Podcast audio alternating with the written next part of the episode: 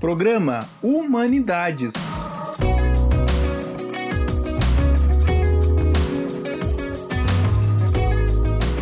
Olá, boa tarde, pessoal. Tudo bem com vocês? Eu sou a professora Mariana, sou assistente social, bacharel em Direito e faço parte aqui da equipe do curso de Serviço Social da Uninter. E mais uma vez tenho aí o prazer, a grande honra de estar à frente do programa Rádio Humanidades. É um programa que a gente faz com bastante atenção, bastante cuidado bastante carinho, para a gente trazer algumas pautas que são bem importantes e quando a gente vai pensar aí na questão de temas que são contemporâneos para o nosso debate, não só para o serviço social, mas para outras profissões também. Então, hoje, a nossa proposta é fazer um bate-papo, uma conversa aqui bem interessante, e a gente chamou essa Rádio Humanidades e a importância da equipe multidisciplinar nos serviços de saúde mental. E para conversar com a gente sobre essa temática tão importante, não só para o serviço social, como para outras profissões, e também para as pessoas que muitas vezes aí fazem uso de serviços de saúde mental, a gente tem aqui conosco a nossa colega profissional aí também, colega de profissão, né, Juliana Leitoles, acho que é assim. Isso. Né? é assistente social e ela é coordenadora do CAPS do Tatuquara. Juliana, passo a palavra para você. Fique à vontade, seja muito bem-vinda. Mariana, muito obrigada pelo convite. É sempre muito bom a gente poder falar da área de atuação, né? Da área que a gente aí investe nossa energia, nosso conhecimento, né? Então, como você falou, eu sou assistente social de formação, eu estou na coordenação de CAPES aí há quase quatro anos, né? Na saúde mental, eu estou um pouquinho a mais que uma década. Eu completei 12 anos de trabalho em CAPS. É, anteriormente, como assistente social na assistência, né? No CAPS AD do Portão, eu trabalhei durante muitos anos, né? E agora estou ali no Tatuquara. O CAPS do Tatuquara, ele é um CAPS relativamente novo no município de Curitiba, né? Ele tem aí, vai fazer três anos, né? Então, durante todo esse tempo aí, dois anos e pouco de CAPES, um ano inteiro em função da pandemia, né? E é um trabalho que a gente vem desenvolvendo, um trabalho que eu digo sempre que é muito diferente, porque é um trabalho de um cuidado integral com os nossos usuários, né? Usuários ali do, do da região do Tatuquara. O Tatuquara é uma das regiões mais vulneráveis de Curitiba, né? É uma, uma região socioeconomicamente falando, muito vulnerável, com muita, uma questão de violência marcante no território, né? Então, é um CAPS que a gente atende toda a demanda, não toda a demanda, mas a gente é referência de saúde mental ali do, do território, né? Quando a gente fala um pouquinho da, de saúde mental, do que, que é a saúde mental, como que ela se desenvolveu, digamos assim, né? A gente pode dizer que o cuidado não, não chega a ser um cuidado, né? A forma anteriormente do, do tratamento, digamos assim, de saúde mental era voltado nessa lógica manicomial, né? É uma lógica mais voltada na figura do médico, né? Que é aquele é um tipo de tratamento biomédico, digamos assim, focado muito naquilo que o médico diz, e aqui eu peço licença a todos os psiquiatras, mas era muito voltado nessa figura, sem é, ter o contato com o restante da equipe, mesmo porque não existia, né? Era mais focado na, fo, focado na questão da enfermagem, da psiquiatria, né?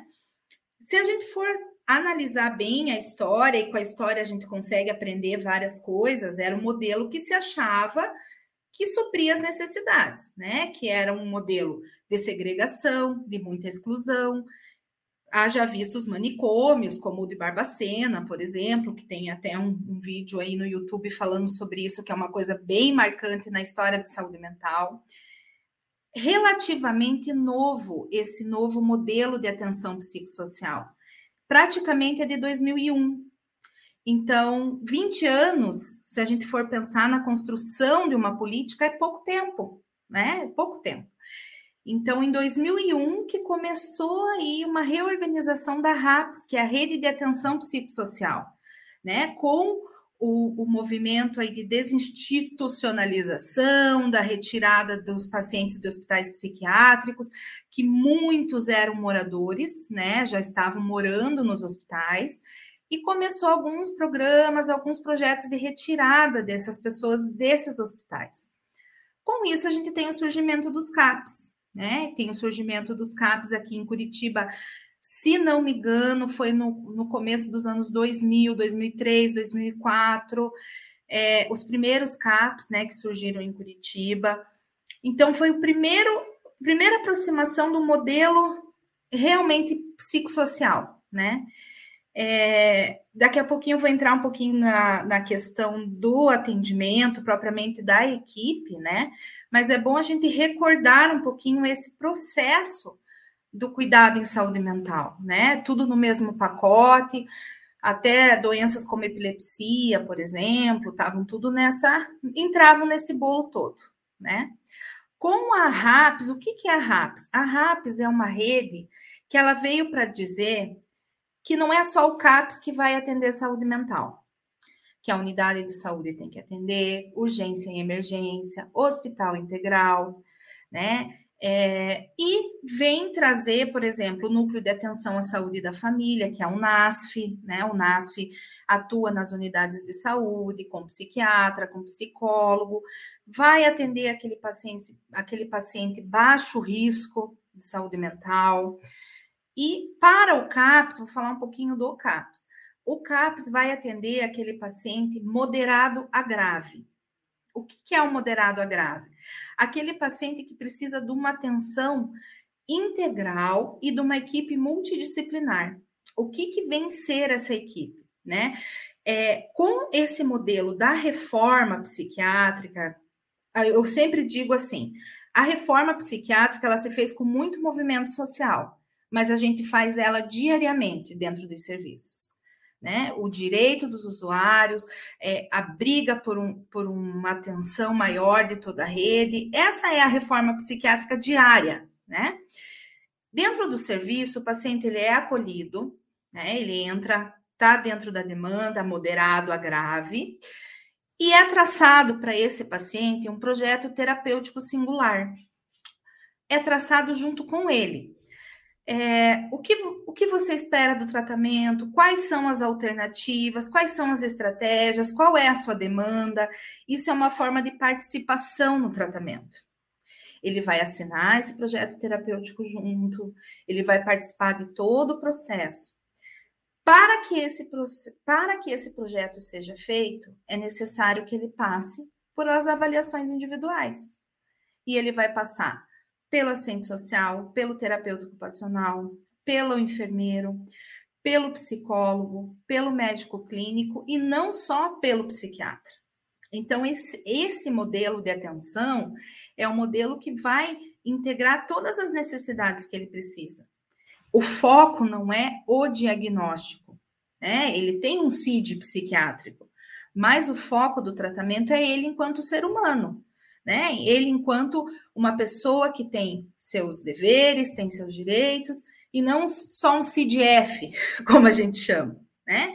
Então, daí a importância de se ter uma equipe com esse olhar, com esse olhar que seja um olhar abrangente, que seja um olhar também da família, com vistas ao seu cuidado em liberdade, né? Com vistas aí à ressocialização, à reabilitação, né? O atendimento em hospital integral, ele ainda existe, porque tem paciente que precisa, né? Então, assim, não vamos ser negligentes de dizer que todo paciente, o CAPS vai ali dar conta, ele precisa de uma retaguarda hospitalar, mas voltada na política de humanização, né? Voltado ali no num número X de, de interna, internações, no número X de dias que ele pode ficar internado, né? Então, a gente vem aí nessa luta diária para que esse paciente seja atendido e seu direito não seja violado, né? Juliana, Posso só te fazer uma pergunta dentro Diga. disso que você está falando, que acho que é bem importante. Você fez uma fala que me chamou muito a atenção, e já vou cumprimentar aí o pessoal que está nos assistindo, agradecendo, nomeando também.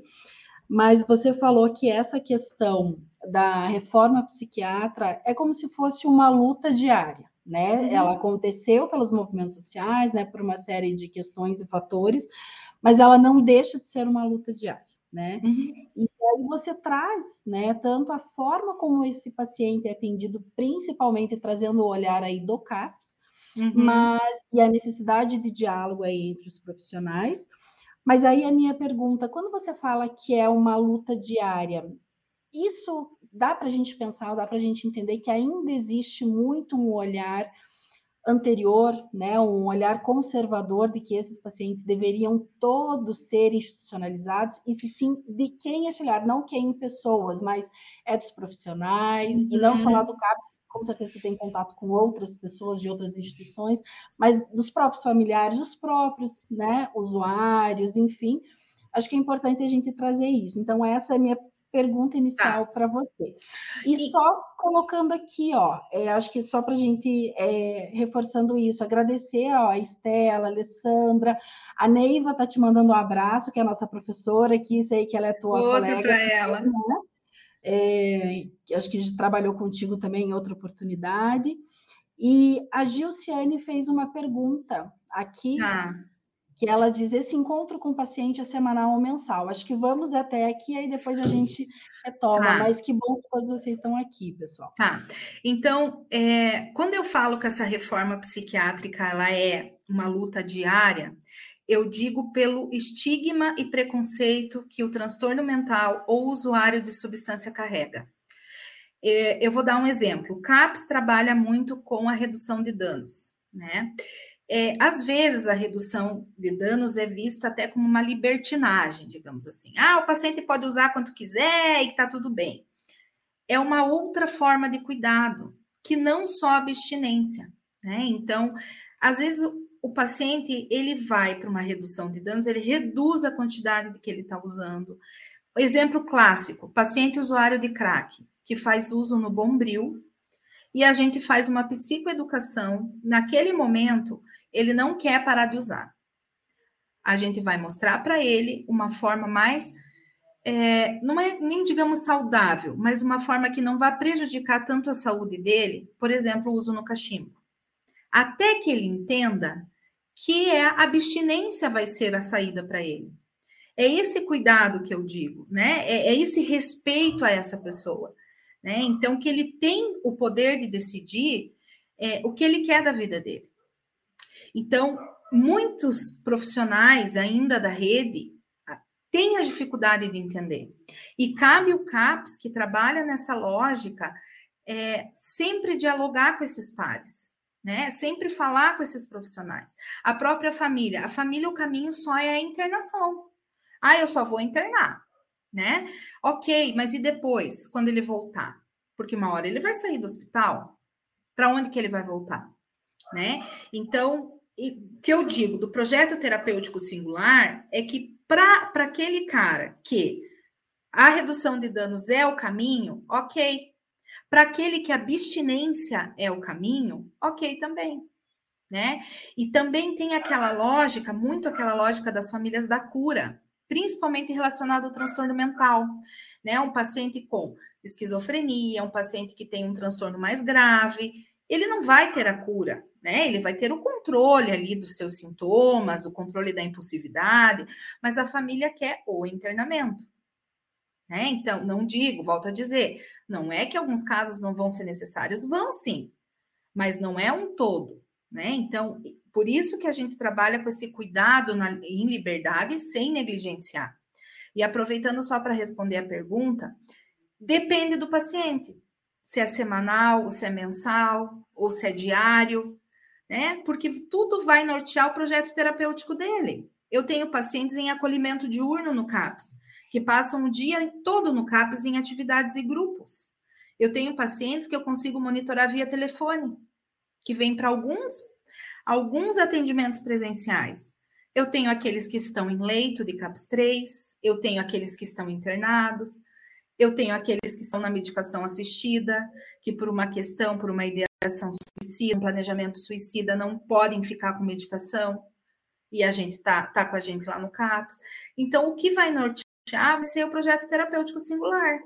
Vai ser o que vai me dizer qual é a demanda, qual é o objetivo e qual é a estratégia. Né? Então, a equipe vai traçar isso com as avaliações de núcleo. Porque, veja, se eu tenho no CAPS que eu quero, que eu viso a reabilitação psicossocial, que eu viso o retorno ao mercado de trabalho, que eu viso uma produtividade maior, eu preciso que um terapeuta ocupacional avalie esse paciente e me diga quais são as condições que ele tem para isso, qual a condição funcional que ele tem para isso. Eu preciso que o assistente social avalie essa pessoa e me diga o contexto familiar dele também, o que, o que mais eu posso fazer por ele? Qual é a questão social aí envolvida? Né? Eu tenho pacientes que são egressos, por exemplo, de complexo médico penal, né, que que foram por alguma questão e que têm uma dificuldade enorme de conseguir se colocar em mercado de trabalho. Né? Então, a gente luta ainda mais com esse estigma. Né? Ai, não querem trabalhar. Mas será mesmo que tem trabalho para essas pessoas? Será que realmente eles, eles não querem trabalhar? Né? Porque a gente tem aí uma conjuntura, por exemplo, do INSS, que raramente é concedido um auxílio, um benefício, um auxílio doença.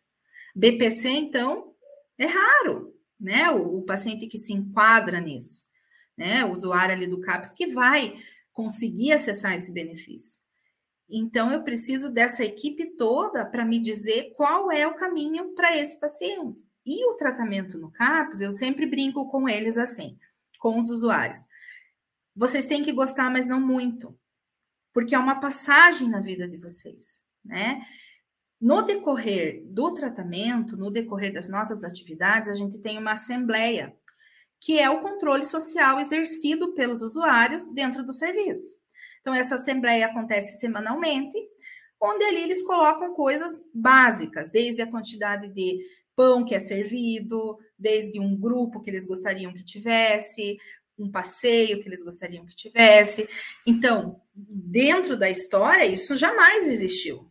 Então, o CAPES ele vem dar voz para essas pessoas, né? Vem dizer, vem dizer para o mundo, digamos assim, quem somos nós, né? Nós temos uma quantidade enorme de pacientes que são ouvidores de vozes, né? Que ouvem vozes e a gente vai trabalhar com esses pacientes que talvez eles nunca deixem de ouvir vozes. Mas como que eu vou lidar com essas vozes que eu estou ouvindo? E daí, se de repente chega aí num ponto de atenção com uma pessoa que usa ah, isso é coisa do mal, né? Isso é coisa do mal. Vai para um lado mais religioso, né? E o CAPS a gente tem que desprover de tudo quanto é tipo de, de, de crença, digamos assim, a não ser que o paciente aceite, né? A, ser que ele, a não ser que ele diga que aquilo faz bem para ele, né? Eu não sei se eu respondi, se eu estou falando muito. não, eu acho que cada fala que você traz, Juliana, a gente pensa em várias questões, né? E acredito que respondeu sim. E tem até uma pergunta, acho que é complementar a essa que a Gilciane fez, o encontro com o paciente era semanal ou mensal, que a Alessandra aqui embaixo colocou assim: depende da disponibilidade dele também, né? Ou seja, depende da disponibilidade também do paciente em ter né, esse encontro aí mensal, semanal, diário, enfim. É, e o quanto é importante é que a Estela da Bu, que agora é a nossa colega assistente social, nossa ex-aluna também, que bom, Estelinha, que você está aqui, trazendo que o diálogo entre equipe é de suma, de suma importância, e a Alessandra coloca, com certeza, até mesmo para não haver o retrocesso, né? Uhum, então, uhum. isso não quer dizer que a gente não tenha desafios, inclusive no diálogo, como você disse aí, né, entre os pares, entre os profissionais, mas é a forma, né, que a gente tem aí como é, conduzir da melhor forma possível, pensando aí, a gente fala, usando aqui o nosso lugar de fala enquanto assistentes sociais, né, pensando sempre na viabilização dos direitos. Então, acho que isso é importante. Porque assim, dar... né? ah, diga. Não, é que eu só queria trazer que né, fica muito marcado para mim essa questão do estigma mesmo, sabe, do, da segregação. O quanto esses pacientes tiveram os direitos deles violados, né? O quanto eles sofreram. Nós temos pacientes lá no Tatuquara que propriamente viveram em manicômios, né? Que nasceram em manicômios. E, e você che chega um ponto ali, a pessoa está com 60 anos, ela praticamente ela não, ela sobreviveu, né? Ela não teve é, uma vida até com dignidade, digamos assim.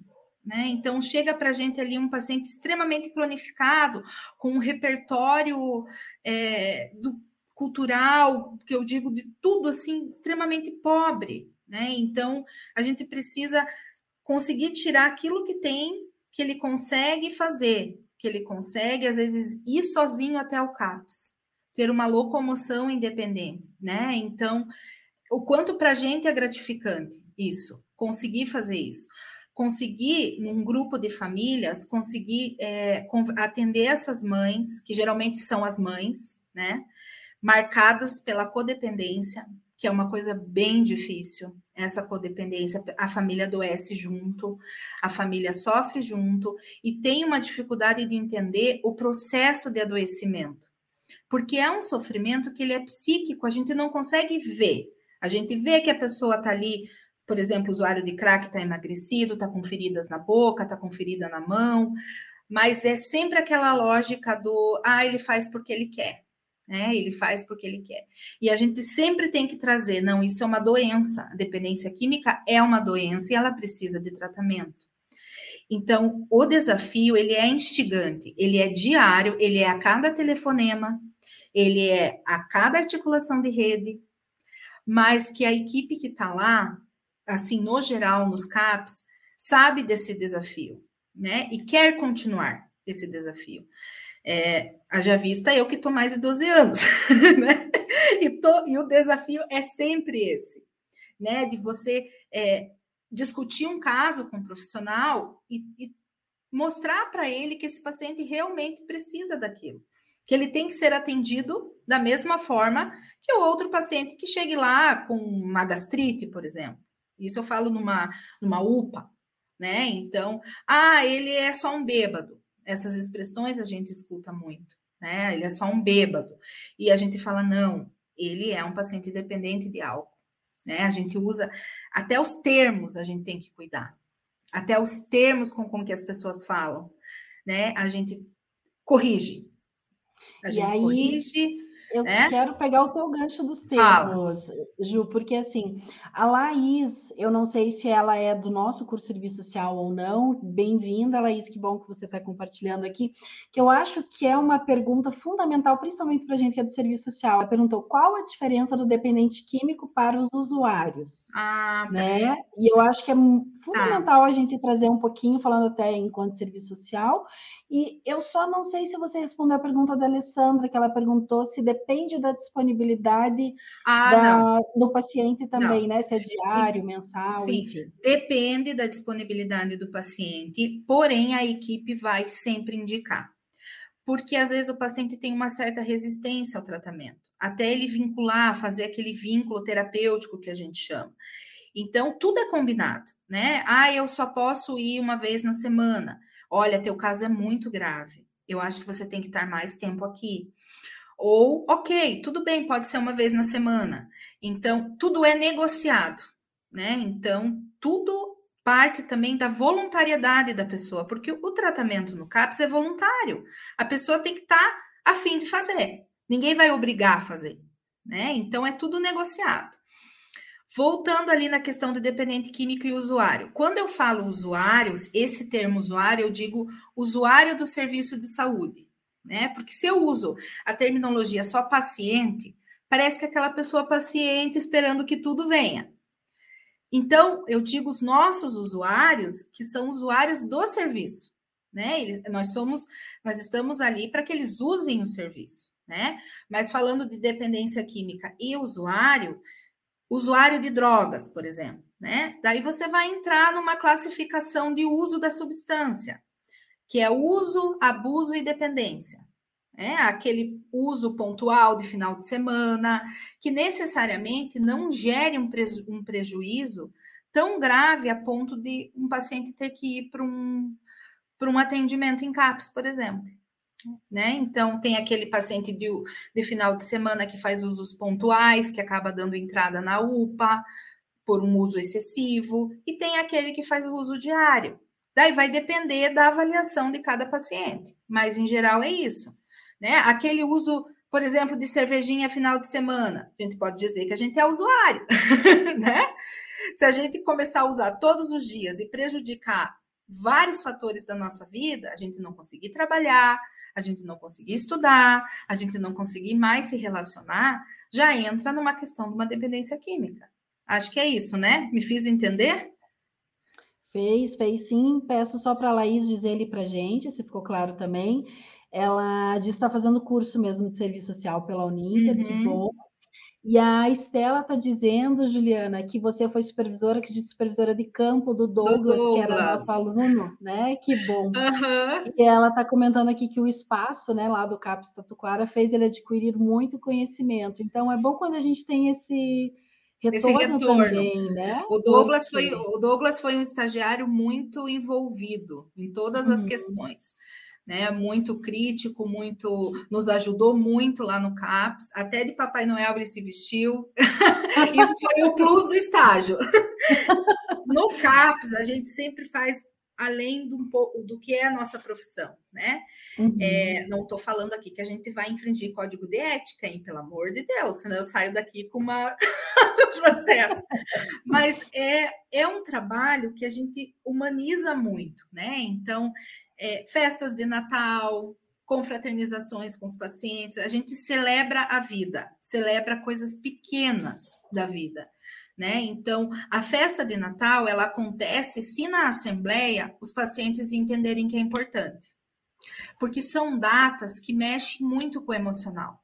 Dia dos pais, dias das mães, é, festa de Natal. Então, na assembleia, a gente conversa com os pacientes se aquilo que eles acharem que, que vai fazer bem para eles. Daí a gente faz uma festinha de Natal, um, um almoço diferente, enfim. É, e tudo aquilo é negociado, como eu falei da questão do PTS, é negociado o dia a dia do serviço, né? Ótimo. Juliana, eu queria te fazer uma pergunta que não envolve, mas não envolve tanto o que você está falando, mas acho que para a gente ir fechando, pensando que a gente está quase no finalzinho do, do programa. Nossa, já? Já, infelizmente. A gente poderia ficar aqui que tem muita coisa para a gente falar, né, desses desafios, enfim. É, até porque a gente tem colegas aqui que são assistentes sociais, tem até, queria agradecer a presença do professor Marcos Clasura, que também é o professor nosso, né, que é da, da equipe, também está acompanhando. É, você comentou lá no início do programa que você está há 12 anos, né, trabalhando na área, sendo uhum. que uma parte desse período você trabalhou como assistente social, né, no CAPS, num CAPS específico, e há quatro anos você está enquanto gestão, né, Isso. ou seja, enquanto coordenação. Aí queria te perguntar qual a diferença ou quais os desafios, se você puder compartilhar aí com a gente, de ser uma assistente social naquele atendimento direto para o usuário, pensando na nossa viabilização do direito, e o outro desafio, que é um outro perfil, que é essa questão da gestão, que também uhum. não sai o foco da viabilização do direito, que você trouxe a Assembleia, que eu acho uma uma estratégia, um mecanismo fantástico, né? Porque a gente traz aí a questão do controle social e da autonomia mesmo desses usuários. Uhum. Então, acho que trazer um pouquinho assim essa, essa dimensão, né? Essa diferença, diferença enquanto gestora, enquanto assistente social, para os colegas aí ouvirem um pouquinho também. É, eu acho que o serviço social ele é ou você ama ou você deixa. É um dos dois. A gente não pode ser morno no serviço social. E toda a minha trajetória e como assistente social, eu digo que eu me preparei para esse cargo de gestão. É o, é o olhar. Eu sempre digo que eu tenho olhar de ave de rapina. Sabe aquele olhar de ave de rapina que você vê tudo? Então, o assistente social, ele eu carrego essa bagagem comigo, coisas simples do dia a dia que eu, eu sempre quero viabilizar o direito que aquele usuário tem, e sempre vejo da forma que ele poderia ter uma reabilitação, da forma que ele poderia ter um outro cuidado. Então, você nunca sai mais a mesma, né? É, como assistente social, como não tenho como separar as coisas, né? A briga, que eu digo, essa briga boa pelo bom atendimento, vem muito do, da assistência enquanto assistente social né, dessa briga pelo atendimento em rede, pelo protagonismo desses usuários, pelo atendimento da família, pela viabilização de benefícios sociais, pela intersetorialidade, CRAS, CREAS, é, Fundação Cultural, esporte e lazer. Então, toda essa habilidade que o assistente social tem desse trabalho em rede, que é um profissional que, que, que trabalha muito bem com isso. E o próprio atendimento à família também, né? O próprio atendimento à família. Então, o teu olhar ali é, com a família, tendo a noção de quais são os determinantes sociais, isso é importante a gente falar que eu não tinha comentado. Quais são os determinantes sociais que levam o processo de adoecimento dessa pessoa no CAPS? Como que está a situação de habitação? Como que está a situação é, é, familiar dela? Ela está comendo? Assim, eu não estou aqui dizendo assim, ah, somos damas de caridade, não é isso. Mas eu preciso que essa família coma para ela participar de um, de um grupo no CAPS, porque a barriga dela está doendo de fome. Então, Fulano, você já ligou lá para o CRAS? Você já viu algum benefício para essa pessoa? Isso que eu digo que é o cuidado integral. É isso que eu digo que é o, o, o a gente abraça para poder atender. Então, eu acho que eu sou, me considero uma boa gestora de CAPS pela minha bagagem como serviço social. Eu acho que, sem dúvida, é o que me trouxe até aqui. Né? Isso não tem. É como a Gilciane falou, é apaixonante é ou você é quente ou você é frio e sai fora.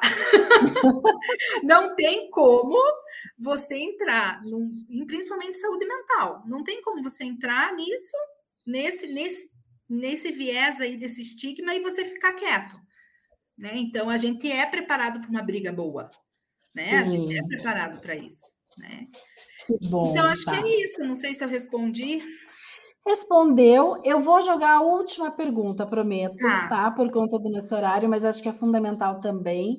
Que a Alessandra pergunta se, e eu sei que isso faz toda a diferença, né? Se a gente falar de saúde mental e CAPS. A Alessandra está perguntando se a família é muito importante para o tratamento do usuário e se é um desafio essa cooperação do familiar.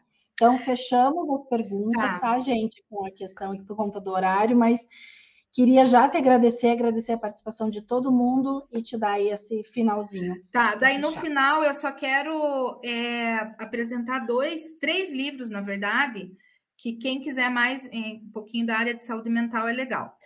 É, a família geralmente está muito cansada, né? Então a família já foi em vários lugares, ela já passou por vários assistentes sociais e contou a mesma história, ela já passou por vários psicólogos e contou a mesma história. Então, a empatia que o profissional tem que ter para acolher essas demandas, também tratá-lo como uma pessoa adoecida. Essa cooperação, às vezes, não, a gente não consegue, porque a pessoa está doente. E o que, que a gente faz? Insere no CAPS também, como paciente. Já aconteceu várias vezes, várias vezes. Então, a gente tem os grupos de família disponível. Um é um, uma psicóloga que faz, e outro é assistente social pra, eu, sempre, eu sempre brinco, aquelas que, te, que dá mais problema, que chora mais, manda para psicólogo. Assistente social vai ser mais resolutivo, né? A grosso modo. Mas é difícil ter essa cooperação, porque eles também estão cansados, então a gente tem que olhar para eles também como paciente. A codependência é muito forte, principalmente nos usuários do, das famílias de usuários de substância. E sempre quem sobra Ó, vou arriscar aqui: 90% das vezes é a mãe. A família, a, a esposa abandonou, não quer mais, é, o pai também já saiu, mas o que quem vai ficar ali é a mãe. E daí o que, que eu faço com essa mãe? Né? Eu tenho que cuidar dela também. A gente já teve pai, mãe e filhos inseridos no CAPS. Do tanto que o processo de adoecimento é forte, sabe? Mas acho que é isso. Perfeito. Acho que só essa temática daria para fazer uma outra rádio sim, conversando só sobre a questão da codependência aí. É, dica então os livros, tá? tá. Que você queria então, assim, a gente não conseguiu nem entrar nesse assunto, mas é, da, é sobre a questão do suicídio. Esse livro aqui do Botega é um livro muito legal que fala da crise suicida. Inclusive, eu dei para o Douglas de presente de estágio. Tem que puxar a uhum. orelha dele se ele não está lendo. É um livro muito legal que tem fala todos os fatores do suicídio, é um livro de estudo mesmo. Esse aqui, Políticas de Cuidado e Saúde Mental. Uhum. Aqui, aqui ó. Esse que eu falo um pouquinho mais para cá. Isso. Aí. Também é legal. Uhum. E tem esse aqui que é da minha amiga, né? Que esse aqui ah, é da minha ah, cabeceira. Com certeza, da nossa querida professora Neiva. Sim! Nós iniciamos no serviço social juntas, Mariana. Nós aprendemos a ser assistente social juntas, lá no Tatupara. Eu acho que ela comentou alguma coisa comigo. Uhum. Foi o nosso primeiro trabalho como assistente social juntas em 2004, eu acho. Uma coisa assim. Uhum. Então. Mas é isso. Muito obrigada. É, obrigado pela oportunidade de falar aí sobre saúde mental e estou à disposição que precisarem. Imagina, nós que agradecemos, foi muito boa, muito rica a tua fala. Quero agradecer a participação de cada um, cada uma que esteve aqui conosco, né, trazendo as perguntas, que eu acho que é isso que enriquece, né, uhum. o debate. E vamos ver se a gente faz um outro momento, de repente uma live também, para que a gente amplie o debate sobre saúde mental, que é tão Sim. importante, é uma área aí fundamental, não só para o serviço social, mas a gente falando como assistente social, né? É fundamental para o serviço social. Uhum. É, olha, a Sandra já deixou a sugestão aqui, faz uma aula só sobre rede. Ah. que bom, a Neiva está aqui. Beijo, Neiva, obrigada por estar conosco. Gente, um grande abraço, então. Muito obrigada, Juliana. Obrigada. Parabéns aí pela tua experiência, obrigada pela tua fala. E vamos articular, de repente, para uma nova, uma nova conversa, uma nova uhum. tá bom? Tá Grande bom, abraço, obrigado. pessoal. tchau. tchau. tchau. Programa Humanidades.